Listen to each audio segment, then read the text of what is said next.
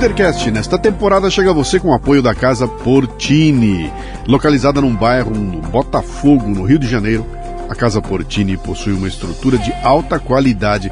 Aliás, Portini sou eu que falo, né? Eles lá eles falam assim, é, é Portini. Casa Portini. Uma estrutura de alta qualidade para receber eventos privados ou corporativos num ambiente exclusivo e acolhedor. Treinamentos, reuniões, workshops, jantares e degustações podem acontecer num espaço multiuso. A casa dispõe também de um lindo estúdio de yoga e uma cozinha profissional, perfeita para aulas práticas e produção de vídeos.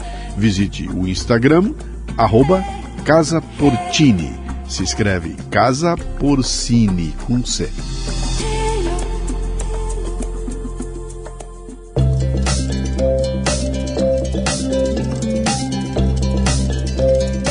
Marca é um conjunto de expectativas, memórias, histórias e relacionamentos. E cabe a você trabalhar para que seus clientes tenham a melhor percepção sobre sua empresa e seus negócios.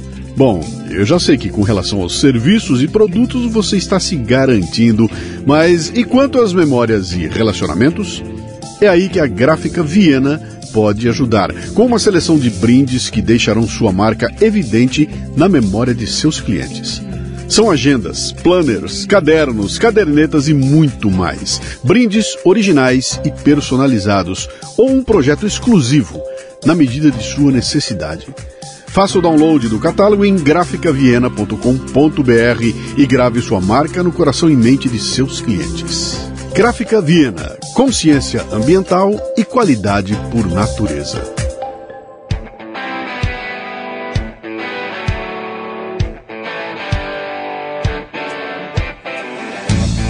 Bom dia, boa tarde, boa noite, bem-vindo, bem-vinda a mais um Leadercast, o podcast que trata de liderança e empreendedorismo com gente que faz acontecer. O convidado de hoje é o advogado Rafael Roba, especialista na área de direito à saúde e áreas relacionadas, como seguro de vida, previdenciário e inventário. Vamos conversar sobre o funcionamento do setor e sobre ações que envolvem planos de saúde na defesa dos direitos dos consumidores, sejam pessoas físicas ou jurídicas. Muito bem, mais um Leadercast. Como sempre, eu começo dizendo como é que meu convidado chegou até aqui. Foi mais uma vez uma agência de comunicação. Como é o nome da agência? É Dona Comunicações. Dona Comunicações.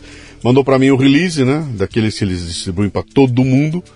E no release constava lá, ó, oh, estamos com uma história assim, assim. Eu bati o olho e o release chegou para mim no dia que eu estava lidando com um problema que tem tudo a ver com o assunto dele. Quando eu olhei aquilo, eu falei, ah, pera um pouquinho, eu vou chamar a figura. Então, a gente entrou em contato. Se você está ouvindo a gente aí e tiver interesse em sugerir convidados aqui para o Leadercast, mande um e-mail para leadercast.lucianopires.com.br. Eu vou repetir aqui, ó, leadercast.lucianopires.com.br. A gente coloca lá para examinar, faz uma seleção e nós estamos interessados em, em, gente empreendedora, gente que faz acontecer e não precisa ser celebridade, nada disso. Eu quero gente como a gente aqui, né? Vou começar da maneira como sempre faço aqui, com você vai ser um pouquinho diferente, porque nós temos uma pegada hoje com um tema que é, que é, que é quentíssimo aqui, que faz. me incomoda há muito tempo, né? Eu preciso saber três perguntas fundamentais: teu nome, tua idade e o que, que você faz. Vamos lá, Luciano. Bom, meu nome é Rafael Roba, eu sou advogado tenho 39 anos uhum. e antes de mais nada eu quero agradecer o convite, Imagina. dizer que é um prazer estar aqui Imagina. e tentar esclarecer algumas dúvidas. Eu, eu, que quero agradecer você por dedicar tempo pra gente aqui. Hoje em dia é difícil, né, cara? Desloque-se, vem até aqui, sai, tire duas horas do teu tempo. É, não é todo mundo, não, mas muito obrigado pela tua. É, mas a, tua ultimamente está gostoso até sair um pouco, né? Porque a gente ficou tão, Pô, tanto é tempo preso. É verdade. Então, quando surgem aí essas oportunidades, é verdade. Aqui. Deixa eu fazer aqui uma introdução para o assunto aqui. Nós vamos falar, cara, o, o, tema base aqui é plano de saúde, tá? Por que, que eu fiz questão de trazer você e por que, que vai ser um pouco diferente esse Leadercast aqui? Normalmente eu trago pessoas que fazem acontecer e vou explorar de onde a pessoa veio, como é que é, o que, que ela, como é que ela toma decisões e tudo mais. No teu caso, eu quero explorar esse tema teu porque eu tenho um histórico com ele aí que me incomodou a vida inteira. Eu fui executivo de uma baita indústria de autopeças, Lá eu tinha um plano de saúde maravilhoso. Quando eu saí da empresa, eu mantive o plano de saúde deles por mais uns dois anos, um ano, um ano e pouquinho. E aí tive que fazer a transição para o meu plano de saúde, né? E aí comecei a cometer todas as bobagens que as pessoas cometem, no tipo assim, eu vou sair desse plano e quero outro igual, né? E é. comprei um outro igual e descobri em dois meses que eu ia quebrar, né? Porque o custo altíssimo e a hora que eu tentei mudar começou, é. começou o inferno na minha vida, né? É. Comecei a fazer uma alteração, aí não pode alterar, só pode alterar no aniversário. Aí fizemos o exame, descobrimos que você é obeso, por isso tem um sobre... Cara, mas foi um terror. É. Passei por três, quatro, cinco operadoras, cada vez sofrendo. Mas uma delas eu tive que brigar com os caras na justiça. Tipo assim, vou encerrar, não quero mais o plano. Uhum. Perfeitamente, estamos em maio, em junho o senhor pode parar de pagar. É. Não, cara, eu estou encerrando agora, né?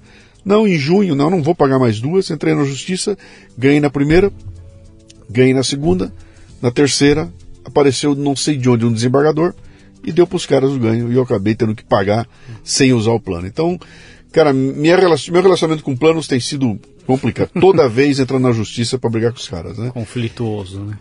Mas eu sou um cara que acostumei a usar plano. Tem muita gente que não tem plano, tem muita gente que não sabe nem por onde começar. Então vamos fazer um básico aqui. Depois a gente vai trocando uma ideia, né? Ah, legal. Uh, você se especializou em, em, plano de saúde desde o começo. Você saiu, montou teu negócio já de olho nesse mercado de plano de saúde? É, é eu no último ano da faculdade comecei a estagiar no Vilhena Silva Advogados, né, que é o escritório onde hoje eu sou sócio, estou lá há 15 anos. E desde o início a gente atua né, nessa área de saúde. Então, é um escritório que se especializou em saúde. Uhum. Nós já atuamos em mais de 10 mil ações contra planos de saúde. Atualmente a gente deve ter aproximadamente umas 5 mil ações em andamento. É, e é um escritório que, é, enfim, tem como causa né, aí de, de, de existência, né, como, uhum. como propósito de existência, justamente viabilizar o atendimento, o tratamento do, dos beneficiários de planos de saúde ou usuários do SUS por meio de medidas judiciais, porque, é, de fato, é, essa relação conflituosa que você mencionou é a realidade das pessoas que precisam usar plano de saúde, né? Sim. A gente brinca que só não, tem, só não teve problema com plano de saúde quem nunca usou. Sim. Porque realmente aquelas pessoas que precisam utilizar o plano, tem uma doença é, grave, um, um, tratamento crônico e necessita de fato né, utilizar o, os serviços do plano de saúde, eles, é, essas pessoas certamente vão, vão enfrentar algum tipo de problema com o plano. Uhum. E não só isso, né, os problemas dos planos de saúde não se limitam só à questão da assistência. Então a gente tem também muitos problemas relacionados a reajustes, a multas contratuais, a uhum. cláusulas abusivas relacionadas, por exemplo, a é, a exigência de carência, é, na troca do plano, a exigência, a, a, a, o não cumprimento da portabilidade de carências. Então, são vários assuntos que no dia a dia chegam para a gente Sim. e a gente acaba levando ao judiciário. Mas a gente pode falar você, de cada um desses assuntos aqui. Você deve, ter, você deve ter mergulhado para estudar o, a filosofia do plano de saúde, você deve ter mergulhado nisso bastante, né? Por que, que é importante ter um plano de saúde? Para quem tem uhum. condições de ter. Por que, que é importante ter um plano de saúde? Bom, assim, eu, eu vejo o plano de saúde como, é, na, na, verdade, a, a, saúde suplementar, ela, ela precisa ser vista como um, algo integrante do nosso sistema de saúde. Né? Então a gente tem Sim. que ver é, o, o, a, o sistema de saúde como um todo, e dentro desse sistema de saúde nós temos a saúde suplementar, onde estão os planos de saúde, e o sistema público. Uhum. E eles precisam colaborar né, um com o outro, de forma que o sistema, o sistema de saúde cresça, evolua.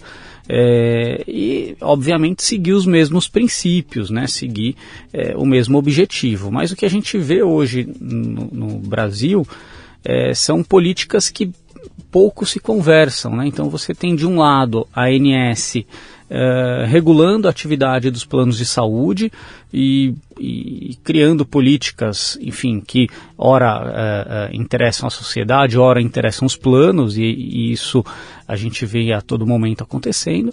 E do outro lado, o SUS com as suas políticas próprias e também é, é, conversando muito pouco com as políticas dos planos de saúde. Uhum. Eu acho que assim a importância de ter um plano de saúde é de fato você é, ter uma assistência além daquela que o SUS te fornece, porque as pessoas que têm plano de saúde também têm direito a usar o SUS, uhum. né? A pessoa não deixa de ter o direito de usar o SUS por ter um plano de saúde, ela vai ter uma cobertura a mais, ela vai ter uma assistência a mais. A mais. É, mas é, é, a partir do momento que ela ingressa na saúde suplementar, ela tem que entender que o plano de saúde tem sim responsabilidade de garantir a ela é, toda a assistência necessária, né? como se ela estivesse utilizando o sistema público. É, porque, afinal de contas, a, a, os planos de saúde exploram essa atividade com autorização do Estado e sob a fiscalização do Estado. Né? Então, uhum. é, os planos de saúde precisam garantir assistência, precisam é, é, permitir que as pessoas tenham acesso aos, aos, mesmos tratamentos que o SUS disponibiliza. Por que tanto conflito, cara? Você falando assim, entendeu? Eu, eu, eu vou parar para imaginar aqui. Eu vou fazendo uma comparação com um seguro de automóvel. Né? Tô lá, eu, eu, eu pago o seguro na esperança de não ter que usar no meu carro, tá? Um belo dia, teve uma enchente, estragou meu carro, eu vou lá e é automático. Pá, pá, pá, no instantinho eu resolvi o problema lá. Evidentemente que eu tenho que seguir algumas regras ali, mas é, é, não é uma coisa tão conflituosa quanto é um plano de saúde, né?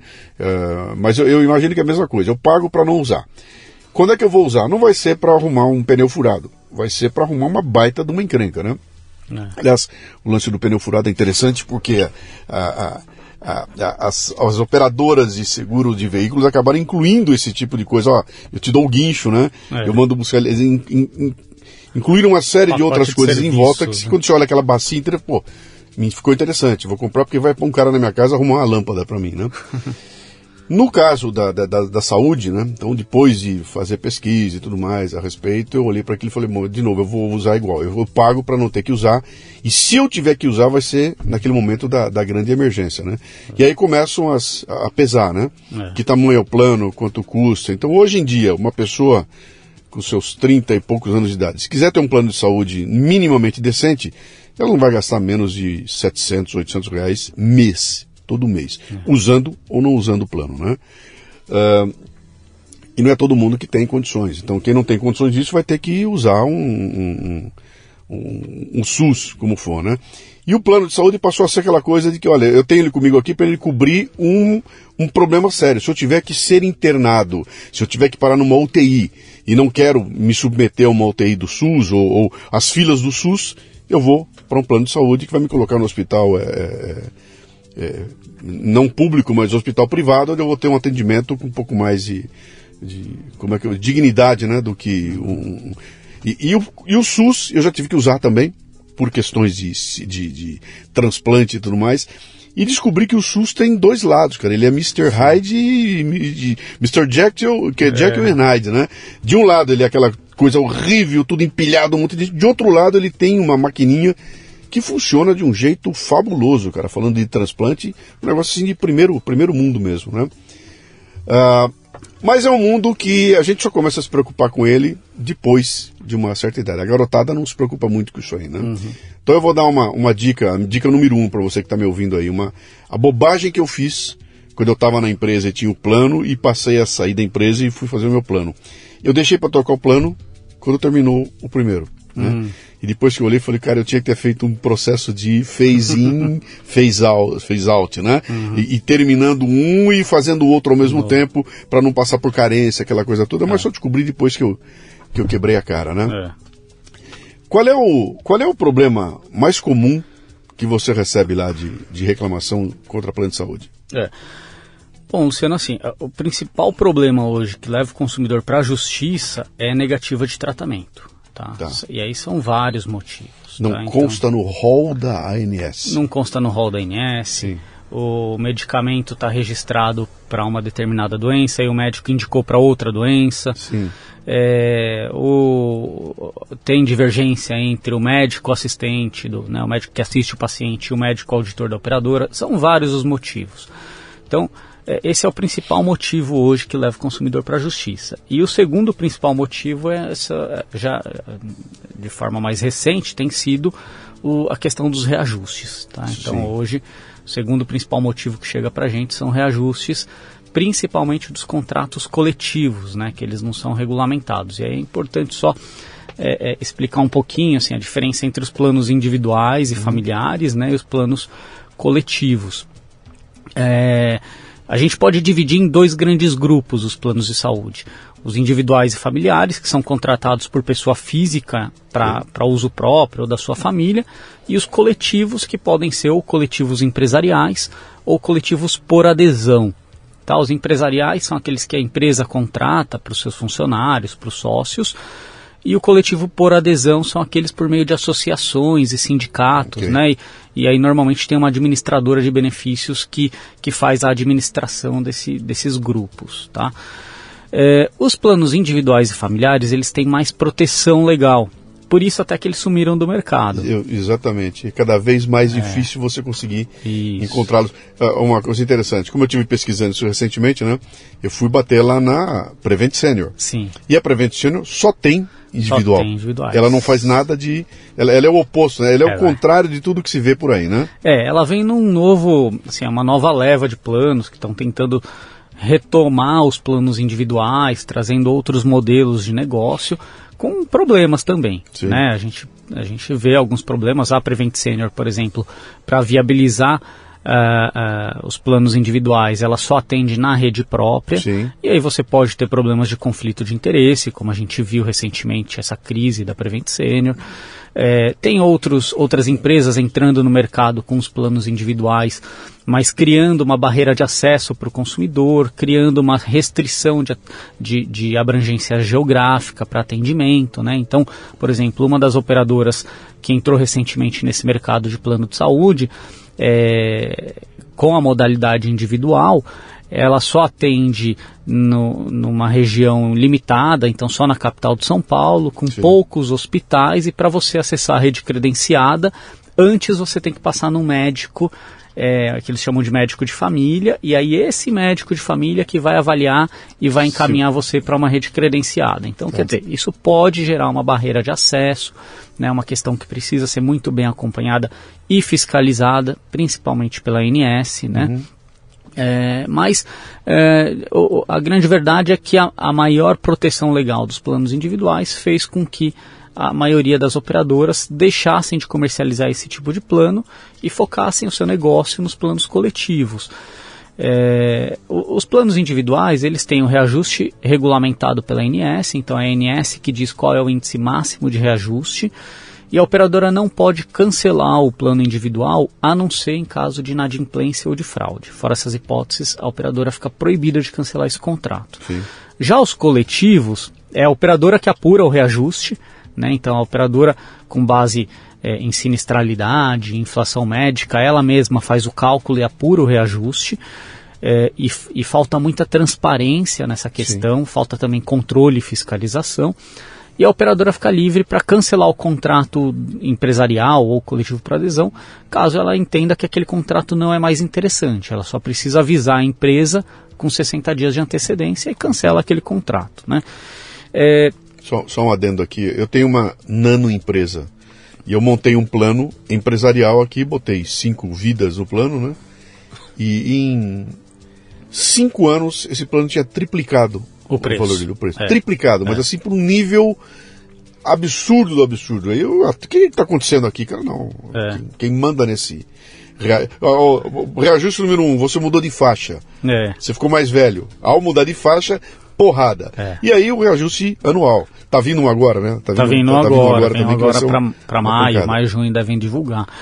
Então, e, e assim, é, quando as operadoras passaram a comercializar é, preferencialmente planos empresariais, as famílias começaram a ficar de fora. Sim. Né? E aí é, veio justamente essa questão dos falsos coletivos que a gente chama, né? que são empresas que têm só um grupo familiar, empresas pequenas, inclusive algumas empresas que são criadas só com essa finalidade de contratar o plano de saúde, mas são famílias que estão num plano empresarial e, e, e não têm a mesma proteção que a lei destina aos planos familiares. Né? Então são, é, não tem nenhum poder de negociação com, com, as, com as operadoras, né? até porque o legislador, quando deixou de regulamentar o reajuste dos planos empresariais, é, tinha como pressuposto de que as empresas poderiam negociar com as operadoras o reajuste. É, só que como que uma família, como você disse, né, no Sim. seu caso, o seu plano com cinco pessoas tem poder de negociação com uma grande operadora? Não tem. Na, na, verdade, na prática, o que acontece é que a operadora manda a cartinha de reajuste sem nenhuma explicação, sem nenhuma transparência, e a pessoa acaba se sujeitando àquele reajuste. E aí, é, aí surgem os conflitos, né? A, a ANS não fiscaliza, Uh, não controla o cálculo de reajuste do, dos planos coletivos, isso inclusive o próprio TCU já apurou numa, numa auditoria que foi feita na agência em 2018. É, se a pessoa é, é, jovem, saudável, ela consegue trocar de plano facilmente, encontrar um outro plano. Agora, se for um idoso, uma pessoa em tratamento, ela não tem, não tem como ficar trocando de plano. Uhum. Ela vai acabar se sujeitando àquele reajuste, até o momento que aquilo fica inviável. Né? E, e, muitas dessas pessoas optam em buscar na justiça a revisão desses reajustes. Tá? Então, e, e, esse muitas, é um... e muitas vezes, nessa de você inviabilizar, você fala, bom, eu, eu vou baixar essa, vou baixar um degrau no plano. É. Eu comprei o plano XPTO, e eu sei que embaixo dele tem o XPTOzinho que é um pouco mais barato. E aí eu falo, eu quero baixar, e a operadora diz, não, não, não, aqui só é. pode subir. É. Isso aconteceu comigo, tá? A gente só aceita aumentar. aumentar. Diminuir não, eu tive é. que entrar na justiça para ganhar dos caras, obrigá-los a baixar. Que foi uma briga de seis meses, cara. É. A pauleira.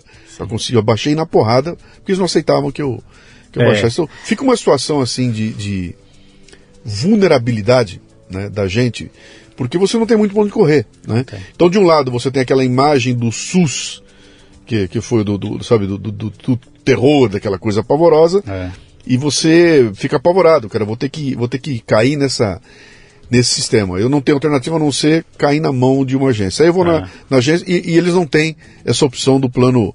E aí aparece uma Prevent Senior, né?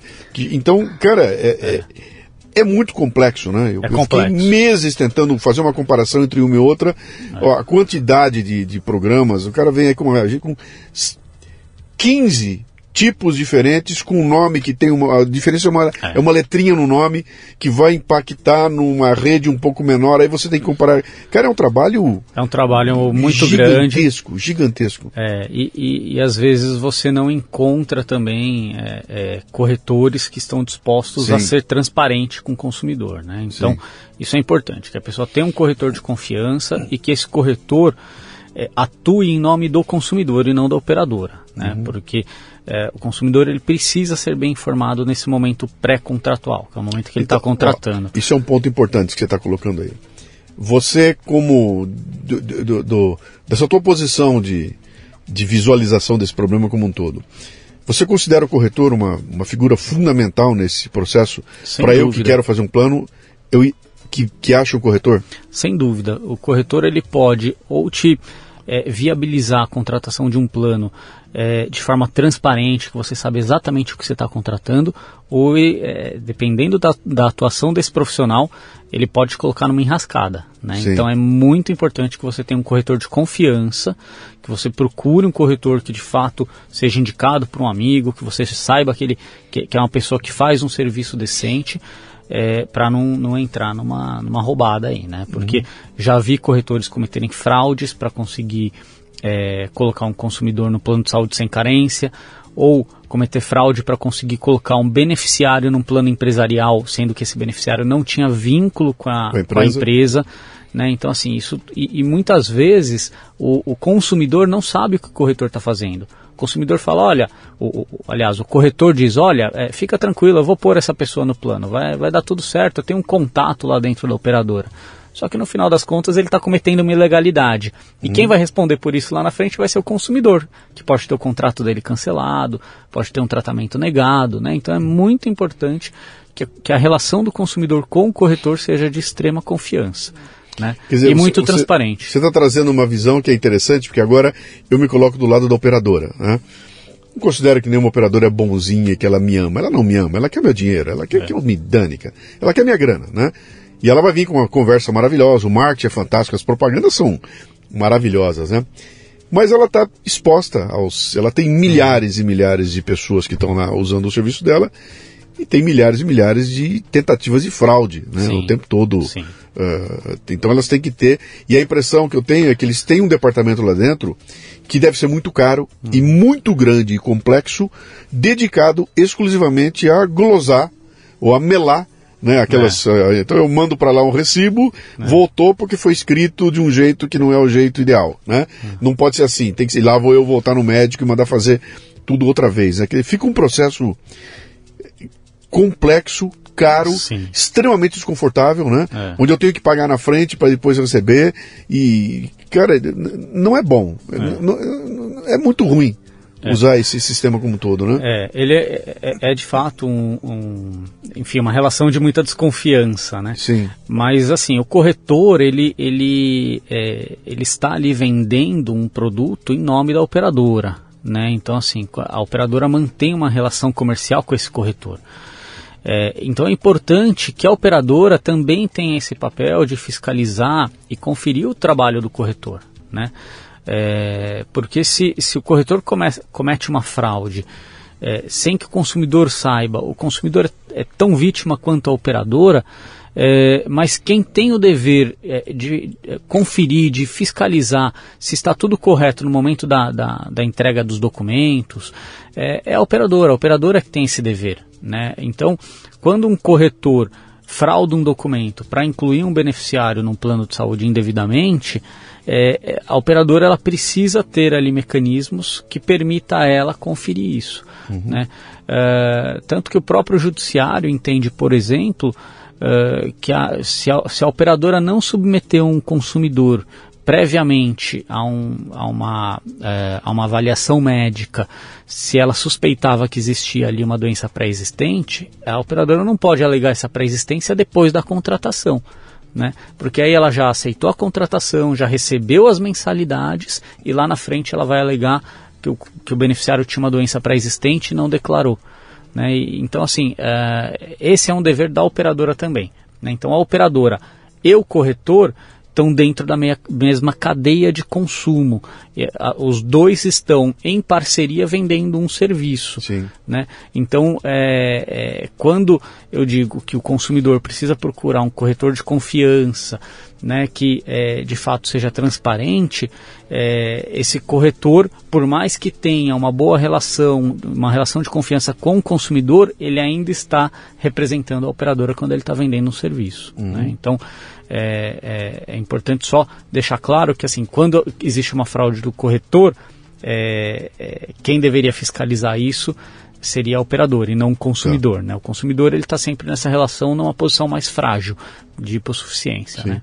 Quem procura você na maioria? São empresas ou são individuais? Ou é de tudo? Nós temos os dois. Nós temos, nós atendemos pessoas físicas, né, que tem, enfrentam problema com plano de saúde e também empresas e aí empresas, como você disse, né, que é, com problemas muito parecidos com o seu, que é, questionam reajustes abusivos que são aplicados, questionam a questão da, é, da, da, exigência de aviso prévio ou multa contratual no momento de cancelar um plano. Inclusive, é, de forma mais recente, é, existe é, um, o Procon do Rio de Janeiro, né, moveu uma ação contra a ANS e venceu essa ação. Essa ação já transitou em julgado, inclusive e proíbe as operadoras de cobrar a multa contratual ou exigir o aviso prévio de 60 dias para o consumidor cancelar um plano empresarial. Né? Então, é, eu não sei exatamente quando que você moveu essa ação. Ah, faz tempo. Mas faz, é, uns, faz uns oito anos. É, de forma mais recente, agora a jurisprudência já é mais favorável. Né? Então, até por conta dessa ação civil pública, é, caso alguém enfrente a mesma dificuldade que você enfrentou, né? De é, tentar cancelar o plano e, e, a operadora exigir esse aviso prévio de, de dois meses, Sim. a justiça hoje entende que essa exigência é abusiva. Inclusive a multa contratual, às vezes a pessoa assina um contrato e não percebe, o contrato é de 24 meses. Se ela for cancelar antes, ela tem que pagar, além do aviso prévio, mais, mais três mensalidades, sim. e aí ficou algo inviável, né? Ficou um absurdo ali o valor. Então o judiciário hoje tem entendido que essa, esse tipo de prática é abusiva. Sim. Eu tive conversando com, eu, eu tive tentando fazer umas as mudanças do plano de saúde, né? Agora eu vou falar para você como, uma, como vítima né, desse desse sistema que é tão perverso assim, né? Eu tenho problema na família de, de pré-existência e tudo mais, né? E na tentativa de sair de um plano muito caro para uma alternativa que fosse mais, é, mais barata e tudo mais, sem perder muito a qualidade do atendimento, né? A gente foi fazendo um estudo lá e a conclusão que eu recebi, inclusive com a dica do próprio consultor, né? Uhum. Cara, compre os dois e pague durante 24 meses os dois ao mesmo tempo. Hum. Assim, quando acabar um, você já não tem mais carência no outro. E, e, e, ficou diante de mim a perspectiva de estar pagando dois planos de saúde é. para poder evitar aquele gap de, de, de, carência, né? de carência e tudo mais. Que é uma coisa que não tem lógica, né? É. Você não consegue fazer portabilidade de uma carência Consegue. Né? Na então, verdade, então, hoje sim. sim. É, é, que assim, a, a portabilidade, por algum tempo, ela era permitida só para planos individuais ou coletivos por adesão. Os planos empresariais não podiam fazer, é, fazer portabilidade. Tá. Hoje, a, a regulamentação já mudou. Então, os beneficiários podem fazer portabilidade de carência, independente do tipo de plano, mesmo que ele esteja no plano empresarial e pode fazer a qualquer momento, que isso também era uma coisa que, que limitava o beneficiário no momento da portabilidade antes, né? O beneficiário só podia fazer a, a, a, portabilidade no aniversário do contrato, agora não, agora a qualquer momento ele pode fazer a portabilidade e, e já não tem mais essa restrição pelo tipo de plano. A única exigência, né, as únicas exigências na verdade, é que ele esteja no plano de origem há pelo menos 24 meses, que ele esteja adimplente com o plano de origem, tá? É, e que tenha compatibilidade entre os planos, entre o plano de origem e o de destino, tá? É, essa compatibilidade ele vai pesquisar no site da ANS. Tem um guia, ele vai colocar lá os dados do plano dele. Na verdade, se ele colocar o CPF dele, a data de nascimento, a própria ANS já diz qual é o plano dele. Uhum. E aí a, a, a, o próprio guia da, guia da ANS vai dizer para quais planos ele pode fazer a portabilidade sem, sem carência. É, tendo isso em mãos, ele pode exigir da operadora de destino que aceite ele sem carência. Tá? É, tem alguns prazos para que ele faça isso em caso de demitido. Então, por exemplo, a pessoa foi demitida de uma empresa, teve o plano cancelado, ela tem 60 dias para fazer isso. Se ela era dependente de, um, de, um, de uma pessoa é, e essa pessoa era funcionária da empresa. Se a pessoa vem a falecer, ela vai ter 60 dias também para fazer essa portabilidade. Uhum. Né? Então tem alguns, alguns prazos que ela precisa ficar atenta. Mas, é, em regra, hoje, as pessoas não precisam necessariamente fazer dois planos para cumprir a carência de um e só então cancelar o anterior. Né? Tá, você está fazendo parecer tão fácil isso. Né? É. Mas eu aqui, como indivíduo, eu não consigo eu não consigo fazer isso. Eu vou é. precisar de, uma, de um escritório de advocacia para às vezes para conduzir. É, às vezes sim, porque é, alguns corretores nem fazem pedido de portabilidade porque eles não são remunerados pelas operadoras para fazer portabilidade, né? Isso é, isso no mercado é, é, enfim, é uma informação muito muito é, divulgada. Os corretores, é, por não serem remunerados, muitas vezes não fazem, não oferecem esse serviço para o cliente. É, e aí o, o, cliente acaba tendo que buscar ou ele mesmo essa tentativa de fazer a portabilidade, né? E aí ele, se, se for recusado, ele pode inclusive fazer uma reclamação perante a ANS. É, ou em último caso, se de fato ele não estiver conseguindo fazer a portabilidade, ele pode buscar o judiciário, tá? E aí Uh, aí ele vai precisar contratar um advogado e ingressar com uma ação contra, contra a operadora para que a operadora aceite ele com portabilidade de carências se ele atender todos os requisitos. Tá? Cara, de novo, fica parecendo que é, que é fácil, a gente sabe que a coisa é, é. é complicada. Você com a tua experiência, você com a tua experiência de 15 anos nesse, nesse processo, pelo que você está falando para mim, é, hoje está muito mais amigável o, o tratamento. É, as modificações que foram implementadas uh, me protegem muito mais hoje do que protegiam há 10, a 15 anos atrás, né? Mas eu aqui quero fazer o meu plano de saúde. Vou fazer meu primeiro plano de saúde. Né? Uhum. O que recomendações você faz hoje para alguém que está saindo do zero? Saí da empresa, virei um, virei um independente. Sou é. agora empreendedor e preciso me garantir. Qual é, qual é o caminho, cara?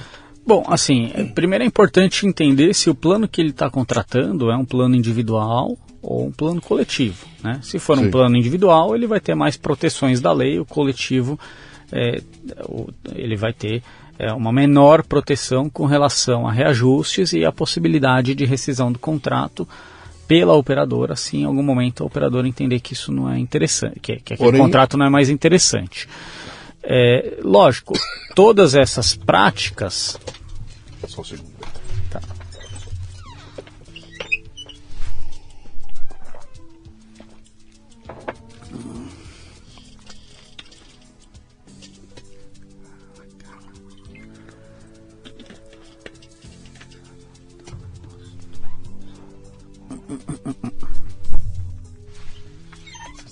Ligarem o equipamento lá embaixo, dá um pico de luz aqui, pode desmontar o negócio ali. Vamos, vamos tentar retomar onde você parou. Vamos você estava dizendo que essa, essa... É, to, todas essas práticas né, podem ser questionadas judicialmente é, se o beneficiário, se o consumidor entender que está sendo lesado.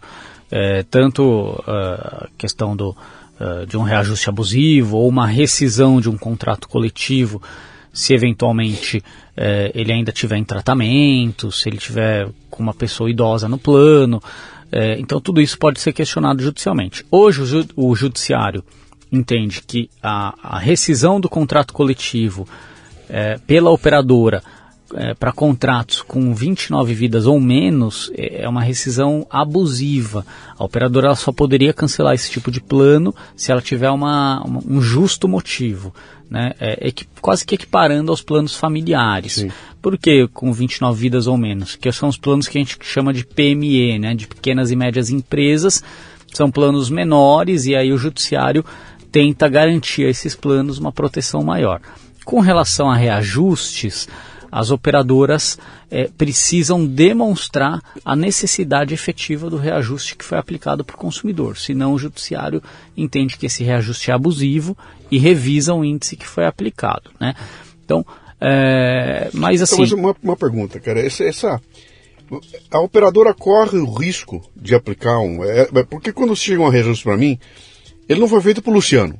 Esse reajuste é para todo mundo que, que é. todos os lucianos que usam aquele plano, né? É. Então a, a, ela não vai receber um, uma reclamação minha, do Oswaldo e do porque cada um teve um reajuste diferente, não. Aquilo é, é um reajuste padrão para todo mundo, né? De, dependendo do tempo que eu estou com o plano e o, e o, plano que eu tenho, mas é igual. É. é. Se eu tenho o mesmo pra... plano que o teu, vai vir o reajuste igual para os dois, certo? Depende. Se for um plano com até 29 vidas, sim. Por quê? Porque as operadoras são obrigadas a agrupar esses contratos e apurar o reajuste com base nesse agrupamento de contratos. Se for okay. um plano com 30 vidas ou mais, aí algumas operadoras é, podem agrupar, né? É, e aí cada operadora vai, porque aí é uma faculdade da operadora, cada operadora vai a, trabalhar conforme o seu interesse então, algumas operadoras agrupam os contratos para fins de reajuste, outras não.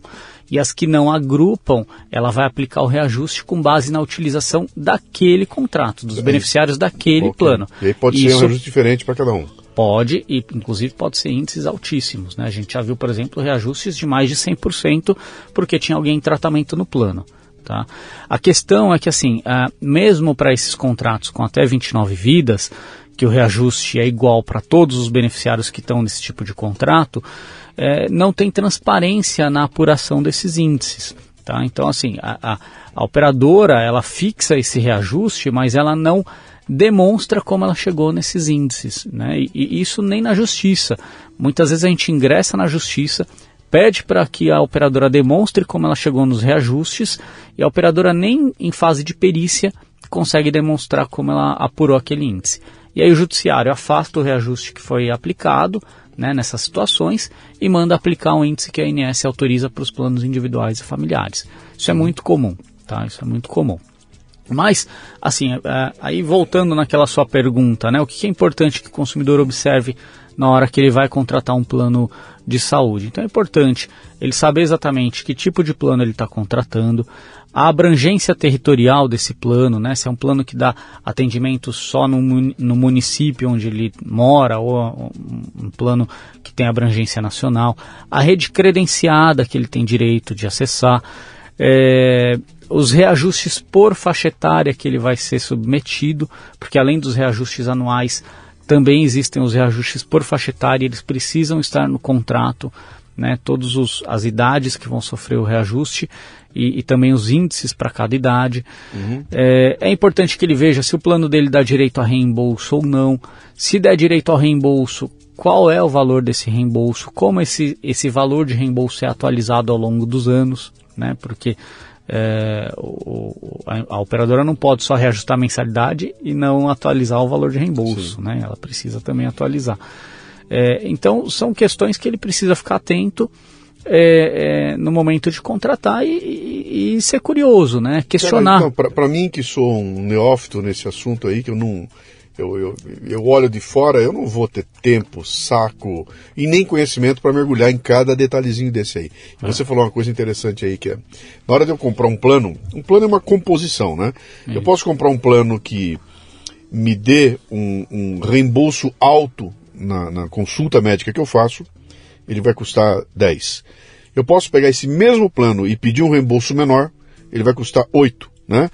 Uh, então, essa combinação do tamanho do reembolso que eu tenho, daquilo que ele me dá, que vai fazer o plano ficar mais caro que ou mais fazer. barato. Né? Isso. E esse equilíbrio é muito complicado de você saber sem ter um histórico de uso. Então, por exemplo, é. depois de muito tempo eu olhei para aquilo e falei, cara, eu não, não tem vantagem eu pedir reembolso. Eu, eu quero tirar o reembolso fora, uhum. entendeu? Porque eu consigo bancar consulta médica. Até eu não vou no médico todo mês e tenho consulta, eu vou de vez em quando. Sim. No final do ano eu terei feito X consultas num valor que eu vou conseguir bancar, né? Uhum. E o fato de eu não ter esse reembolso de consulta reduz drasticamente sim. o valor da mensalidade sim. que eu estou pagando no plano. E eu garanto que. Qual é o grande lance do plano? Eu garanto que eu vou ter, se eu tiver que ser internado, eu tô coberto pelo plano. É. Esse é o meu medo, né? É. E se eu tiver que ficar internado, cara, é lá que o bicho. Porque aí não tem fim, né? O é. tamanho da despesa lá é um negócio brutal, né? É, aí, aí de fato o custo, o custo pode, pode ser alto, né? Dependendo do, do tempo que você ficar internado e os serviços que forem necessários. É, e tem um outro ponto importante, né? Que é a coparticipação. Então, existem alguns planos que estão no mercado que tem coparticipação. A mensalidade dele é, normalmente é mais baixa do que o plano sem coparticipação, mas cada vez que o beneficiário utilizar o plano, ele paga uma um taxa. Pedaço, isso, uma taxa que precisa ser é, também é, esclarecido no momento da contratação, tá? Uhum. Então, ah, um exame simples tem lá um valor, uma consulta médica tem um outro valor. E aí, se esse beneficiário for internado, a coparticipação necessariamente tem que ser um valor único, uma taxa única por internação, independente do tempo que ele ficar internado. Sim. Tá? Então é importante só ele, ele explorar essas questões, porque no momento de contratar o plano vão apresentar tudo isso para ele, ele precisa saber exatamente o que, que significa cada coisa dessa, né? uhum. né? O que, que significa uma coparticipação, uma rede credenciada, o que, que é rede própria, né? Então a gente falou aqui, né, tem operadoras que trabalham com rede própria, então eles trabalham só com os hospitais que pertencem à própria operadora e, e aí ele precisa saber que neste caso é, ele vai ter que procurar hospitais que, que são da operadora e ele pode de repente enfrentar uma situação ali de, de, de conflito de interesse. Né? É, é, é que está a importância do consultor, né, cara? É. De você, na hora que for fazer o plano, ter alguém que tem o histórico e conhece. O cara, pera um pouquinho, você está fazendo uma bobagem. Sabe, não, não, não pegue esta rede aqui, porque por causa de dois hospitais aqui você triplicou o valor do plano. Pegue, tire esses dois hospitais fora, pegue uma outra rede. Esse cara tem que orientar. E é difícil você encontrar esse tipo de, de é. orientação hoje em dia, né? É muito complicado. É. O pessoal está preocupado em vender o plano, né? Quero te vender o plano. E eu tenho notado que, que as operadoras estão tentando fazer essa venda direta também, né? Se algumas, você... é. é. Algumas, inclusive a, a, a, algumas operadoras tiraram os corretores durante um período dessa negociação, mas, mas agora voltaram a, a vender por meio de corretores. Sim. Mas na maioria dos casos, né, principalmente as grandes operadoras, você tem que ter um corretor para fazer a contratação. Sim. Você está ouvindo o Leadercast, que faz parte do ecossistema Café Brasil, que você conhece acessando mundocafebrasil.com. São conteúdos originais distribuídos sob forma de podcasts, vídeos, palestras, e-books e com direito a grupos de discussão no Telegram. Torne-se um assinante do Café Brasil Premium. Através do site ou pelos aplicativos para iOS e Android, você pratica uma espécie de MLA, Master Life Administration, recebendo conteúdo pertinente, de aplicação prática e imediata que agrega valor ao seu tempo de vida. Repetindo, mundocafebrasil.com.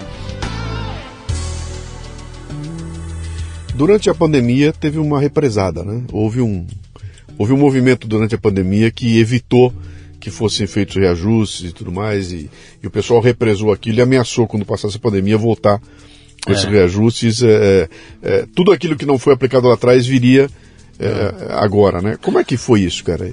Que... É, na verdade, assim, aquele passado não pode ser considerado para reajustar o plano agora, porque a, a, o reajuste que a ANS vai apurar e, e, divulgar agora em maio, né? na verdade ela divulga em junho, julho, mas vale a partir de maio, é, ele refere-se à utilização dos planos nos últimos 12 meses. Né? Então o que passou, o que é anterior a 12 meses não entra nesse cálculo. Durante a pandemia, principalmente no primeiro ano da pandemia, os, a ANS ela suspendeu os atendimentos eletivos, tá? E assim, 80% do, do, do gasto das operadoras é, é decorrente de tratamentos eletivos. Então, o que, né? é tratamento eletivo? É, são tratamentos que as pessoas agendam para fazer, não são, não são urgências, né? Okay. São é uma cirurgia que você agenda e faz e, e não precisa, não, não, não envolve nenhuma situação de urgência. Sim.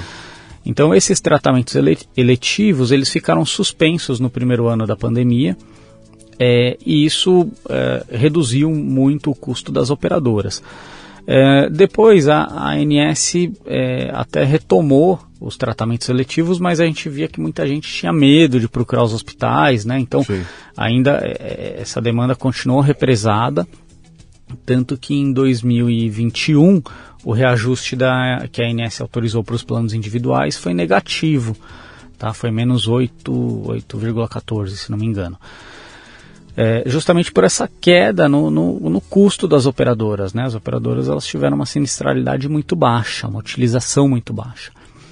É, agora, para 2022, estão é, estimando um índice mais alto. Né? Algumas, é, acho que o BTG fez uma, uma divulgou uma projeção de algo em torno de 16, é, alguns outros institutos divulgaram algo em torno de 18, então ainda está tá muita especulação, né? Mas a, ANS, para apurar esse índice de reajuste, ela vai considerar os dados que são fornecidos pelas próprias operadoras. Então, as operadoras fornecem as informações para a ANS de, de, de custo, de utilização. Com base nisso, a ANS vai apurar a variação do custo médico hospitalar, né, do, do de um ano para o outro. É, e, além disso, hum, é, ela vai acrescentar esse, a esse cálculo IPCA expurgando o, item saúde. E ela chega no índice final, tá?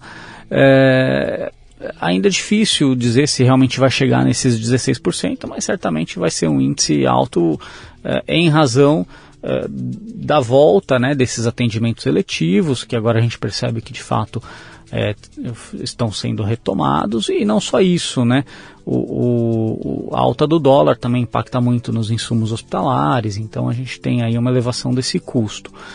É, agora, a, a, questão não é, é assim, lógico, o índice é importante porque é, impacta no bolso do consumidor, Sim. mas é, quando a gente analisa é, a, a, juridicamente essa questão do reajuste, o que a gente é, fica atento é com relação à transparência. Né? Então, assim, é, se o índice é 16, uh, tem justificativa para os 16? De fato, as operadoras apresentaram todos os dados é, para justificar os 16%? Então, essa transparência precisa ser garantida. Né? A ANS é, diz que, que esses dados vão estar disponíveis no site. A gente só espera que eles estejam disponíveis e de forma amigável para que o consumidor consiga acessar esses dados e entender né, se de fato é, os dados que as operadoras apresentaram justificam o índice, por exemplo, de 16% que está sendo projetado. Né? É, agora, uh, os planos individuais e familiares que, que vão se submeter a esse índice representam só 20% dos planos que estão hoje ativos no Brasil. 80%, ou um pouco mais de 80%, são planos coletivos que não seguem esse índice da ANS. E a gente imagina que eh, se, estão, se as operadoras estão dizendo que o reajuste dos individuais deve ser 16. na casa dos 16, os coletivos deve ser 25, na casa dos 30, 30. Né? Porque, historicamente, os, os, reajustes dos coletivos são muito acima do, dos individuais. Então, o que nos assusta mesmo uhum. nesse ano é o quanto as operadoras vão reajustar os contratos coletivos. Né? Vai ser Isso, agora também? Vai ser ao mesmo tempo? É, os coletivos com até 29 vidas é, são a partir de maio. Né? Aí cada operadora vai, vai divulgar o seu reajuste. Os coletivos com mais de 30 vidas, aí é, depende do aniversário do contrato do, do plano daquela empresa. É, aí, aí, é uma surpresa, né? E, e, aí cada operadora vai apresentar um índice, mas a gente imagina que na média sejam índices elevados que devem impactar muito, inclusive, as empresas. Sim, eu tenho uma empresa com 25 vidas, né? E ela deve gastar por mês o que? 20 mil reais no mínimo de, de, de, de plano de saúde ali. Com plano de saúde básico para a turma, né? vai dar uns Sim. 20 mil. Você está dizendo que ela vai de 20 para 24 assim. Se vier 20% de aumento, né? Bem provável. 20 para 24 no estalo. Bem provável. Um cliente nosso, nessa semana, recebeu um reajuste de 80% de uma operadora. Cacetada, cara. de 80%. Mas assim, é, e, e, não tem. A, questão é que não existe transparência nesse mercado. Eu, é, só chega coisa, só uma cartinha para ele. Isso, eu ia te falar. Chega uma cartinha, seu reajuste é 80. Reajuste Você é vai 80. falar, não quero. Dane-se, então está cancelado. É, é. E aí, assim, se você tem uma pessoa em tratamento ou se você tem idosos nesse plano, é muito difícil você conseguir trocar esse plano. Sim. Né?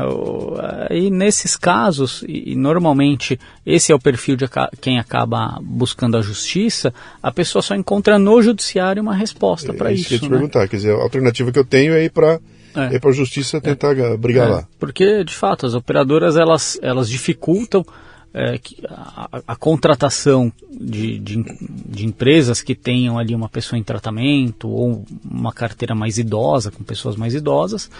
E, e, e se a pessoa fica no plano de origem com reajuste de 80%, muitas vezes é inviável manter né, o, o pagamento desse tipo de plano, com, com o valor que, que é, enfim, que, que, que eles passam a cobrar. É, então, normalmente, nesses casos, a única alternativa de, dessas empresas ou desses consumidores é buscar a justiça para revisar o reajuste. Uhum. Tá? Cara, que loucura, né? E nós estamos tratando de saúde, né? Então, a, a, a primeira, a primeira impressão que vem para quem está olhando de longe, tem uma visão meio romântica, pô, a empresa não tem coração, né? Esses, é. esses planos de saúde não tem coração, cara. Então, tem gente trabalhando lá, sofrendo a mesma coisa que eu aqui, porque ela também tem o plano dela, né? É. E na hora que esse cara vem glosar alguma coisa dessa, ou meter uma cartinha com 80% de, de, de aumento, é. como é que essa coisa, qual é a, como é que pode existir algo... É.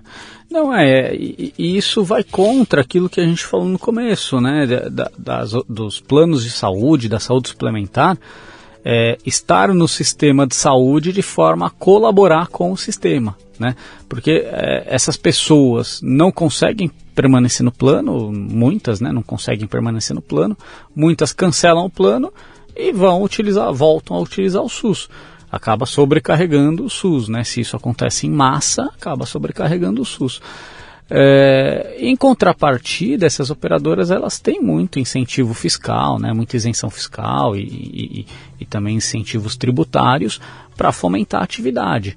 Né? Então, assim, estima-se, por exemplo, isso são dados do IPEA, que anualmente o, o, o, o, Brasil, né, o Estado, deixa de arrecadar algo aproximado aí de 30 bilhões de reais é, para fomentar a atividade dos planos de saúde. Né? Então é, é um gasto indireto, né? chama-se chama de gasto, é um gasto tributário, é, mas que, é, por outro lado, deveria né, atribuir às operadoras a responsabilidade social de não abandonar os consumidores e não jogar esses consumidores para o SUS. Né? Uhum. Mas quando a gente vê um reajuste de 80% na mensalidade de um consumidor, se é um consumidor idoso, uma pessoa em tratamento, se ela não conseguir outro plano, ou se ela não for na justiça questionar esse reajuste, provavelmente ela vai é, abandonar o plano e procurar o SUS.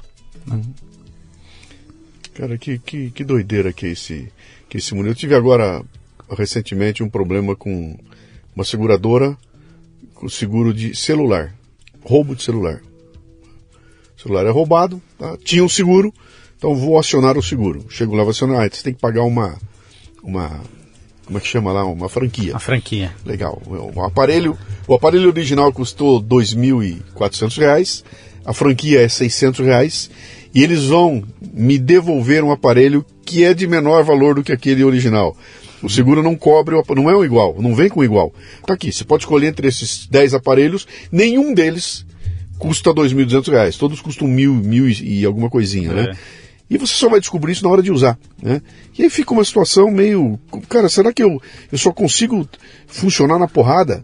É. Sabe, não tem uma coisa transparente. Aí me leva para um outro questionamento que acho que você deve estar vendo acontecer, que é um, é um fenômeno interessante. Que são os Nubanks do mundo é. do seguro, né? Então o Nubank vem com uma proposta dizendo o seguinte, cara, eu não vou ter agência, eu não vou ter aquela burocracia toda, eu vou fazer a tua vida ficar muito facilitada, vou ser um banco digital, né? E realmente, quem usa, a experiência é, é completamente diferente, né? Estão uhum. pintando umas seguradoras digitais aí, com uma então, proposta parecida. Então, Como é que é isso? Vocês já lidaram com elas? Já... É, são carteiras ainda muito pequenas, né? Então, mas a, a gente tem visto sim. É, são operadoras que mantêm todo o relacionamento com, com os consumidores de forma digital, o consumidor faz tudo pela, por aplicativos. Sim. É, assim, é um modelo que de fato pode eventualmente dificultar o, o, o acesso a, a, idosos, né? Pessoas que não têm tanta habilidade com tecnologia, com aplicativos, então isso eventualmente pode dificultar é, o acesso. Mas assim, é, são planos de saúde e têm que ser tratados pela legislação como qualquer outro plano de saúde, né? Uhum. E, e, então assim, por mais que mude é, o modelo de negócio para que é, a, o relacionamento seja feito todo de forma digital, se submetem à lei dos planos de saúde, se submetem ao Código de Defesa do Consumidor, né? Então isso é importante e, e, e ao, ao é, é, se submeterem né, ao, ao, Código de Defesa do Consumidor, principalmente, tem o dever com o consumidor de transparência, de informação clara e adequada, de facilitação na, na no acesso aos serviços, né, de é, é, eventualmente terem uma cláusula contratual revisada se essa cláusula for abusiva. Né? Então, todo, todo essa, esse regramento se aplica a esse tipo de serviço, ainda que ele seja oferecido de forma digital. É, eu, eu, não tive ainda experiência de, de utilizar esse tipo de serviço, mas é, Você já foi, demanda, preocupa... já foi demandado? Hum, eu acho que eu não tive contra... ainda ações contra, contra essas novas operadoras. Mas o que me preocupa é se de fato, na hora de contratar o plano, se o consumidor está sendo adequadamente informado do que ele está contratando, das extensões de cobertura, de, da, da, forma de utilização, dos reajustes, né? enfim, de, todo, to, de, de é, é todos esses, todas essas, essas obrigações acessórias ao contrato que precisam é, ser informada de forma clara para o consumidor, né? Ou o consumidor está só clicando em um íconezinho dizendo Sim. aceita os termos, né? Sem, sem nem muitas vezes ler esse termo. É, e, e, que, e, que, na verdade é o contrato que ele vai é, ter com essa operadora, até né? Até porque ele pode até ler, ele não vai entender o contrato. É. Porque o contrato é, é de redigido de tal forma que é. você você se perde no meio daquela coisa, não consegue entender o que está escrito é, lá, né? É, é lógico, assim, é, os, os negócios estão avançando para esse modelo, né? Mas a, a, gente não pode deixar é, essa, essa, essa proteção dos consumidores se perder em razão desses novos modelos, né? Uhum. É, especialmente com relação à informação. Isso me preocupa muito, preocupa muito, porque depois o consumidor não sabe nem muito bem o que ele contratou. É, porque ele contratou por um aplicativo, ele baixou o aplicativo, contratou, chegou o boleto, ele pagou, baixou a carteirinha no, na, no aplicativo e começou a usar. Mas ele não sabe nem exatamente o que ele contratou direito. E, e, quando a gente está falando de saúde, a gente está falando né, assim, de um. É, enfim, um, é, um, é, é um direito constitucional. Né? Então a gente precisa ter mais cuidado ao, ao tratar a saúde como uma mercadoria, é, enfim, que se vende assim por, pela internet, por aplicativo, né? Então a gente precisa ter esse cuidado. É, enfim, não é proibido, pode existir esse tipo de, de, negócio, mas acho que precisa ter esse cuidado de, de informação, né, principalmente de informação com o consumidor. É, acho que tem um, tem um calcanhar de Aquiles nas grandonas, que é exatamente esse, esse trato que não é confiável, que eu, eu, eu, me sinto que eu vou ser explorado, que a hora que eu piscar esses caras vão me entubar é. um aumento gigantesco, eu não consigo uh, saber exatamente o que está se passando, então tem, tem um gap gigantesco aí, é. que o, o Nubank entrou para resolver um problema parecido, né? É. O Nubank chegou e falou, sabe esse pessoal que te trata a pontapé? Eu vou te tratar bem. É. E cara, e os caras é, conseguiram crescer rapidamente ali, né? Sim, sim. Eu já, já ouvi coisas do tipo assim, cara, faça uma reclamação na ANS faça uma reclamação, vai no PROCON, reclama hum. no PROCON pelos seus direitos, né? Essas entidades, essas organizações, elas funcionam, para mim, como independente aqui. Eu, adianta é. eu bater na ANS, ou vai vir aquela história que eu não vou conseguir entender o que os caras estão falando, né? Para algumas coisas, sim. A ANS ela tem um mecanismo de, de reclamação, né? Um, eles, é, você pode acessar o site da ANS, tem lá reclama, é, se você colocar no, no Google reclamações ANS, ele já te direciona para a página correta. É, a ANS, na verdade, ela faz só uma intermediação, né? Ela, você abre a reclamação, essa reclamação vira uma notificação para a operadora. Sim. E a operadora ela tem 10 dias úteis para se manifestar sobre essa reclamação.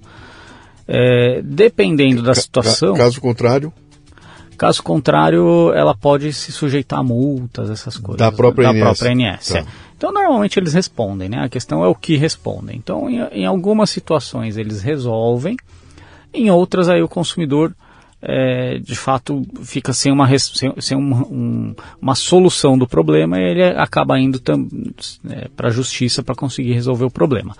Porque assim, por mais que a ANS faça essa notificação Sim. e por mais que eventualmente a ANS depois possa abrir um processo administrativo contra a operadora para é, resultar lá na frente em uma multa contra a operadora, a ANS ela não vai ter o poder, por exemplo, de obrigar a operadora a, a garantir o tratamento de uma pessoa. Né? Uhum. Então vamos supor que a pessoa vai lá e reclama na ANS é, que teve ali uma negativa de um tratamento. A ANS vai notificar a operadora, a operadora em 10 dias úteis vai responder essa notificação. Se a operadora insistir nessa negativa, a ANS pode abrir um procedimento administrativo para apurar se essa negativa da operadora é, foi ou não irregular. Tá?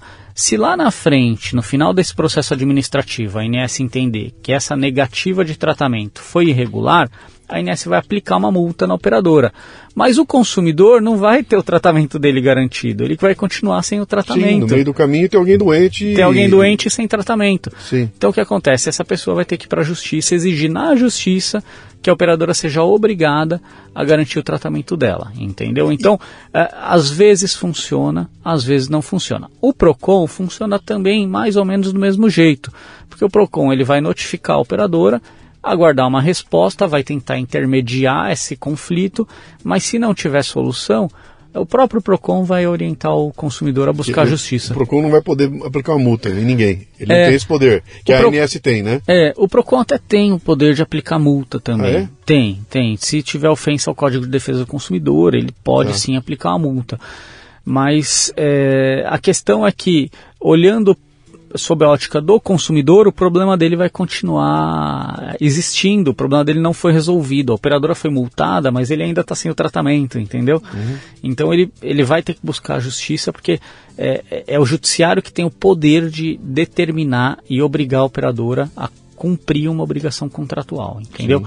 Uh, seja um tratamento, seja a revisão de um reajuste, seja o cancelamento de uma multa, né? Então isso é só o poder judiciário que vai ter, é, é, enfim, esse poder, essa, essa força, né, contra a operadora para obrigar ela a cumprir uma, uma obrigação contratual. Hum. Você tem um plano de saúde teu? Tenho. É da empresa? É pelo, é pelo escritório. Pelo escritório? Pelo escritório. Que plano é? Lá no escritório, na verdade, nós temos é, duas operadoras, né? Nós temos o Bradesco e a Sul América. Então, Você uma escolhe? parte, é, na Ah, verdade, uma parte da equipe está na Bradesco Tá. e uma outra parte na Sul América. Vocês estão em duas operadoras com as Duas quais vocês brigam Com diariamente. as quais nós, é, sim, Hã? com as quais nós temos várias. Mas assim, não, não tem. As operadoras, isso, isso é uma coisa que me perguntam muito. Ah, se eu entrar com uma ação contra a operadora, vou ter represália? Não, né? Isso não existe. né? É, em todas os- as ações que nós movemos contra as operadoras, nós nunca tivemos nenhum relato de cliente que, olha, depois que eu movi a ação, é, eu passei a ter um tratamento diferente, né? Isso não existe. Então, porque é uma, é, um- é uma via de duas mãos. Ela é fria no vai e ela é fria no volta. Ela já não volta. Eu é. não tenho alguém que vai lembrar de mim lá, falar, ah, chegou aquele cara de novo, né? É. Entra numa Bradesco Seguros, que tem lá, É. sei lá quantos milhões de, de- Ele vai lembrar que o Luciano tá lá. Ou, ou- É. o que eu fiquei imaginando é que pode haver um score lá dentro.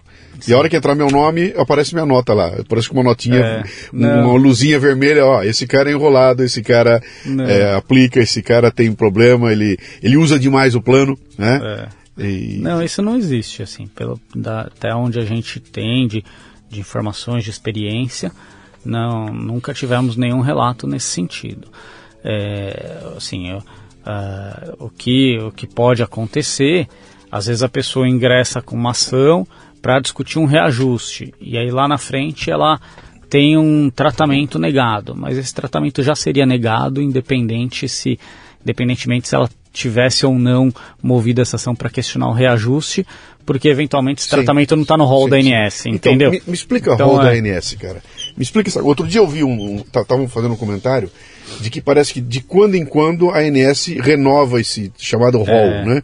O que, que é isso? É uma lista de coisas que. É. de procedimentos que, que devem ser cobertos? O que, que é isso? É, isso é uma confusão. É. Mas assim, a- o rol da ANS é um rol de procedimentos que as operadoras são obrigadas a cobrir, tá? A ANS, ela, ela é, antes ela atualizava esse rol a cada dois anos, agora é, ela tem, é, mudou né, a, a legislação e ela tem, é, ela tem essa atualização de forma contínua, tá? Então, ah, os pedidos de incorporação são feitos de forma contínua, então a qualquer momento eh, qualquer um pode pedir para que a ANS inclua. Deixa eu te perguntar, quem, quem pede? Qualquer um. Eu? Qualquer um, pode. Desde pedir? que você atenda lá todas as, a, todas as exigências da ANS. É que assim, são tantas exigências que o cidadão comum acaba não fazendo esse pedido. Né? Tem estudos que precisam ser apresentados, né? em, em estudos inclusive não só clínicos, mas de impacto econômico. Então tem uma série de coisas, né? uma série de, de requisitos que ah, muitas vezes impede que um cidadão comum vá lá e peça a inclusão de um procedimento. O cidadão ele pode participar das audiências públicas que são realizadas para dizer se um procedimento deve ou não ser incorporado. Isso, isso tem com bastante frequência. Só precisa ficar atento porque a ANS divulga isso pelo site.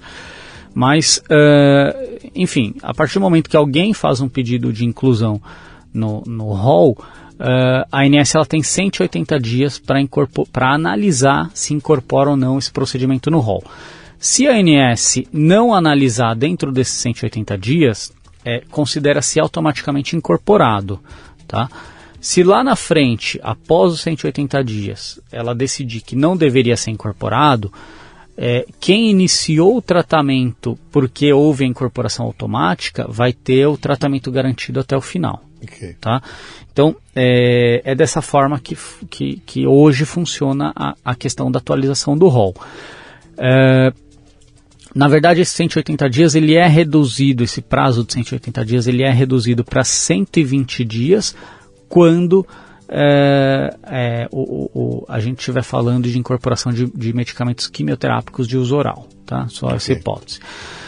É, é, o que acontece? A grande discussão é que assim, sempre o rol sempre foi interpretado como um rol exemplificativo. O que, que é isso? É um rol de cobertura mínimas obrigatórias.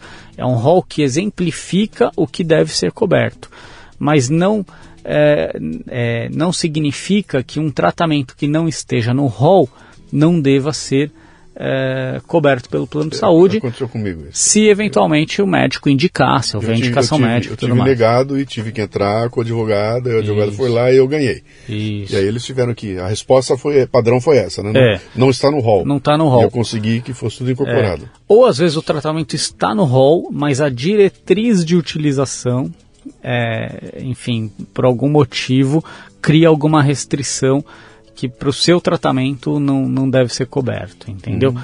Uh, mas, uh, de forma geral, o judiciário sempre entendeu que o rol ele é exemplificativo. Tanto que aqui no Tribunal de Justiça de São Paulo existe uma súmula é, dizendo que o fato de um tratamento não estar, não estar no rol não significa que ele não Vai deva ser, ser coberto sim. pelo plano. Né? Então, o judiciário sempre analisou caso a caso e se o beneficiário necessita do tratamento, se não, se não é um tratamento experimental, se tem é, indicação médica, né? se não é um tratamento meramente é, para fins estéticos, é, aí o judiciário sempre entendeu que o plano de saúde também deveria cobrir. De forma mais recente, é, no STJ começou a existir uma divisão no entendimento. Tá? Lá existem duas turmas que julgam questões de plano de saúde e uma das turmas passou a entender que o rol tem que ser interpretado como taxativo, ou seja, só o plano só teria que cobrir o que está no rol, uhum. o que não está no rol não deveria cobrir. E aí é, é passou a existir essa divisão dentro do STJ. Por conta dessa divisão, é, eles é, passaram a julgar isso pela, pela segunda sessão né, do STJ, que unifica as duas turmas, okay. junta as duas turmas para julgar um, um, determinado tema, para uniformizar o entendimento, para que as duas turmas passem a ter o mesmo entendimento. Esse julgamento começou no final de, de 2021. Uh, eh, o relator, né, que é o Luiz Felipe Salomão, ele é, inclusive ele que trouxe essa tese de que o, o rol é taxativo, então ele sustentou isso. O voto dele é, é nesse sentido, de que o rol é taxativo. É, depois, a, a, ministra que julgaria em seguida, né, a ministra Nancy Andrighi, ela pediu vista no final de 2021 e trouxe o voto dela agora no começo de 2022. É, até no dia que ela foi uh, que, que, eles retomaram o julgamento, que ela foi dar o voto dela, é, teve uma grande mobilização, principalmente da, da, da, das famílias né, que têm autistas, porque os autistas utilizam muitos tratamentos Sim. que não estão no rol. Então teve uma grande mobilização com relação a esse pessoal. É, e aí a ministra trouxe um voto divergente, sustentando que o rol ele é exemplificativo, que ele serve ali como um parâmetro, como uma base para que as operadoras precifiquem é, é, os seus produtos, mas não quer dizer que a operadora não deva cobrir um tratamento que Sim. não esteja no rol. É, e aí o, o, julgamento foi suspenso novamente. Tá? Então hoje a gente ainda não tem uma decisão final da STJ, mas é, de qualquer forma, principalmente aqui no Tribunal de Justiça de São Paulo, o entendimento majoritário é que o, o, tratamento do beneficiário, ainda que não esteja no rol, mas se tiver justificativa médica, não for um tratamento experimental, o plano deve cobrir. Você falou que vocês já tiveram lá mais de 10 mil casos, é isso? Já, já atuamos em mais de 10 mil ações tá, contra planos. Então eu imagino que você dificilmente se depara com um caso novo. Tipo assim, algo que nunca aconteceu antes. É. Porque deve ter um padrão ali, né? Que, que quando cai, você fala, opa, já tem uma jurisprudência aqui, é nesse caminho que vai. É. A maioria deve ser assim, né? É, como eu disse, assim, o principal assunto que, que chega para a gente são negativas de tratamento. E aí é, nós temos, é, é, enfim, um, grande leque nessas negativas de tratamento. Né? Então nós temos é, negativas de tratamentos oncológicos, negativas de tratamentos para autistas, por exemplo, negativas de tratamentos de cirurgia, cirurgias ortopédicas, é, enfim, é, tem um tem um, um, um, assim, uma, uma grande quantidade de assuntos dentro de negativas de tratamento e os uhum. motivos também variam muito. O segundo principal motivo são reajustes, né? E aí os reajustes por sinistralidade. Sim. Depois vem, vem assim também em grande quantidade, mas é, de forma é, um pouco mais é, fracionada, é, questões relacionadas à portabilidade, a multas contratuais, é, há pessoas que são impedidas de contratar um plano de saúde. Então isso, isso aparece também com bastante frequência. Mas a, a judicialização dos planos de saúde, ela tem é, essa característica assim, né, de se repetir. Sim. Então, é, tanto que muitos assuntos o Tribunal de Justiça de São Paulo já criou inclusive súmulas para tentar é, é enfim, até mostrar para a sociedade qual é o entendimento do, do judiciário Sim, com relação a esses assuntos. Né? Inclusive, esse é o título do teu livro. Ele me deu de presente aqui, ganhou o livro do Rafael, chamado Judicialização dos Planos de Seguro de Saúde Coletivos. Você está fazendo um doutorado em cima desse, desse tema, é isso? Sim, agora meu doutorado eu estou tô, tô olhando um pouco mais a judicialização no STJ, né? Uhum. No mestrado é, é, eu fiz essa pesquisa é, da, das decisões judiciais é, contra planos de saúde no Tribunal de Justiça de São Paulo. E aí aqui o foco foram contratos coletivos, né? Então a gente a ideia era entender os principais conflitos que levam o consumidor para a justiça é, com relação aos planos coletivos. Para isso eu analisei mais de 4 mil decisões judiciais aqui do, do Tribunal de Justiça de São Paulo é, e foi, foi a, a, o tema da minha dissertação de mestrado. Qual é o tema campeão? É reajuste? É reajuste? É negativa de tratamento. Negativa de negativa tratamento. de tratamento, tá. é, é o principal assunto. E aí os reajustes eles aparecem depois em seguida. E uma coisa que chamou muita atenção é que os os idosos eles buscam de, a, a, justiça de forma desproporcional ao que eles representam na carteira dos planos de saúde, né? Os idosos eles representam cerca de 12% do, do total de beneficiários, Sim. mas na justiça eles representam mais de 30% da, da, das pessoas que demandam contra planos de saúde. Isso indica que os idosos são alvos aí de, de práticas abusivas, talvez com maior frequência. interessante. Eu achei que você ia falar o contrário, cara. Você ia dizer que eles, eles usam muito o plano e reclamam um pouco. Não. É o contrário. É o contrário. É, é. o contrário. É evidente, é porque ali aquele negócio mudou de faixa é, e é quem mais sofre, é quem mais é. tem. Pô, que, lou que loucura, cara. É, é. é. E aí, enfim, é, essa, meu mestrado eu defendi em 2017, inclusive no, no, último capítulo ali eu dedico algumas sugestões de melhoria da regulamentação, né? Porque Sim. sob a ótica do judiciário a gente vê aquilo que está falhando e então a partir disso a gente faz algumas sugestões de melhorias e muitas delas até hoje não entraram sequer na agenda regulatória da ANS, né? Então a gente vê que, que é um problema crônico e enquanto a gente não tiver uma regulamentação adequada e uma atividade regulatória também mais, mais presente, mais efetiva por parte da INS, os conflitos vão continuar acontecendo e o judiciário vai ser a, o caminho né, que, que a, aos olhos do consumidor é, é, vai solucionar o problema. Então, sabe o que me incomoda nessa história toda? É, você não está falando para mim de um problema novo. Você não está falando para mim de um negócio que começou há três anos. Não. Você está falando de um negócio que tem 30 anos, cara. Sei é. lá quanto tempo tem, 40 anos. É. E são problemas recorrentes. E quando você fala para mim, olha, tem uma série de sugestões aqui. Eu falo, cara, não tem um grupo de trabalho composto por gente das operadoras. Da... Vamos, vamos resolver essas. Ou, é. ou, não há interesse nisso? Qual é o. É, eu acho que quem deveria fazer só, esse só, papel... Só, só uma coisa. É, é... Enquanto você falou comigo aqui, eu fui, na minha cabeça, ficou passando o custo que é as operadoras manterem uma área jurídica lá dentro para combater você. E você aqui do lado de fora combatendo a eles. Quer dizer, tem um custo em termos de burocracia, de tempo, de dinheiro mesmo aplicado lá, que é um negócio Sim. absurdo, né? Que se alguém pensasse uma forma de você dirimir um pouco essas dúvidas, aquela ideia do, do Nubank, da, das operadoras, né? Uhum. Cara, vamos baixar essa burocracia, vamos tentar fazer atendimento um pouco mais humano, né? Talvez o reflexo, em termos de custo, fosse gigantesco. É uma visão, é, é, é romântica é, que eu tenho aqui, né? Mas é. olhando de fora, você fala, cara, há quanto tempo está nessa briga? Já tem livro é. escrito e a coisa não anda? É. é não, e, e assim, é, eu acho que quem, quem deveria ter esse papel, né, de, de tentar mediar e, e achar soluções para os conflitos é a própria ANS. A ANS, como agência reguladora, deveria encontrar é, mecanismos para é, solucionar os, é, se conseguisse pelo menos solucionar os principais problemas, já seria um grande avanço, né? Uhum. É, mas a gente, na verdade, vê uma atuação muito fraca da ANS nesse sentido.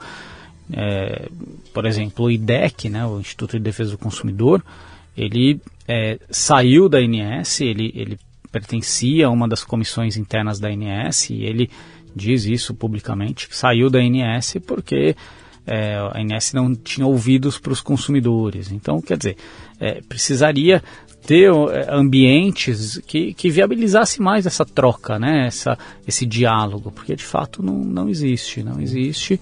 Os, os, os ambientes que existem não, não, não viabilizam essa troca, esse diálogo. E, e eu, eu diria mais, assim, dentro da própria ANS, a, a gente percebe que, lógico, a, como agência reguladora, ela, ela recebe demandas das operadoras e dos consumidores, demandas que interessam um, uns e outros, mas as demandas que eles recebem das que, as, que, a, que, as, que a ANS recebe das operadoras referentes a interesses das operadoras também não são homogêneos, né? Então a gente vê, por exemplo, é, o, o as, as, operadoras, é, por exemplo, que, que, trabalham no modelo de seguro terem determinados interesses. As operadoras que trabalham Sim. com rede própria terem outros interesses.